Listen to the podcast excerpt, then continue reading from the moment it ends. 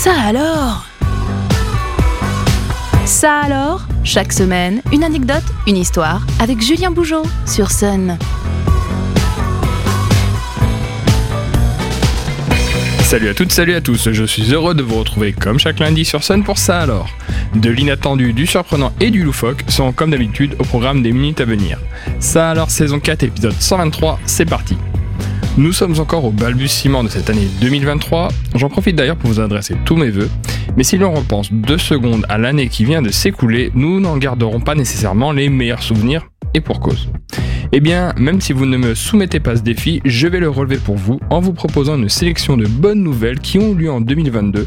Et comment vous dire, cette année passée peut nous laisser encore un peu d'espoir pour la suite. Il y a des découvertes et parfois même des redécouvertes. C'est notamment le cas avec un site archéologique précolombien situé au Pérou, uniquement connu par l'intermédiaire de photographies prises au début du XXe siècle.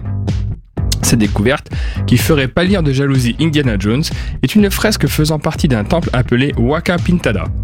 Et ne pensez pas qu'il s'agit d'une petite peinture puisque la fresque retrouvée mesure environ 30 mètres de long et se compose des couleurs bleues, brunes, rouges, jaunes, noires, blanches et lucuma, c'est-à-dire du jaune moutarde. Et quand la nature n'a pas dissimulé ses trésors pendant de nombreuses années, elle parvient tant bien que mal à résister dans notre monde si oppressant. Après avoir quasiment disparu de l'Hexagone au milieu du siècle dernier, les castors ont fait leur réapparition. Alors attention à ne pas confondre avec leurs cousins les ragondins. Et pour les différencier, il semble qu'une technique unique existe. Regardez leur crotte. Bon, je n'entrerai pas dans les détails, mais au moins vous commencerez cette nouvelle année avec une culture générale en progression. Ne me remerciez pas, ça me fait plaisir. Dans le domaine naturel, une autre réjouissance est à noter et pas des moindres, puisque le fameux trou dans la couche d'ozone qui nous protège des rayonnements ultraviolets continue de se résorber lentement en 2022. Bien que la partie soit bien engagée, tout n'est pas encore résolu puisque le trou en question représente encore près de 3 fois la superficie du Canada.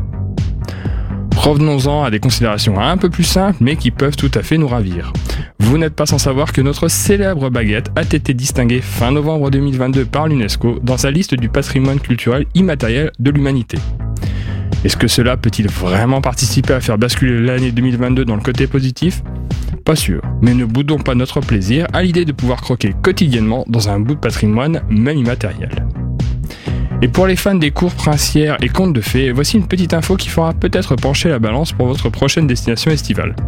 En effet, du côté du rocher de Monaco, le prince Albert et Charlène de Monaco ont annoncé une très grande nouvelle qui devrait ravir les touristes et fans de la famille princière monégasque puisque les parties publiques du palais des princes sont désormais accessibles.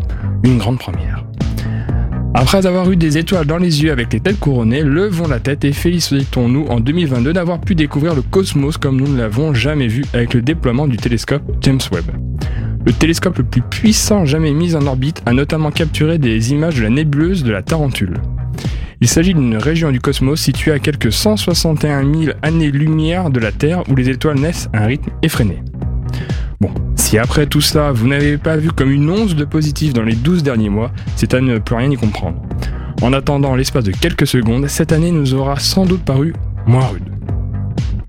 Avant de nous quitter, je vous invite à découvrir le bonus Ça alors, une info insolite bonus à découvrir en descriptif de l'épisode sur le site et l'application MySun, ainsi que sur toutes les plateformes de podcast.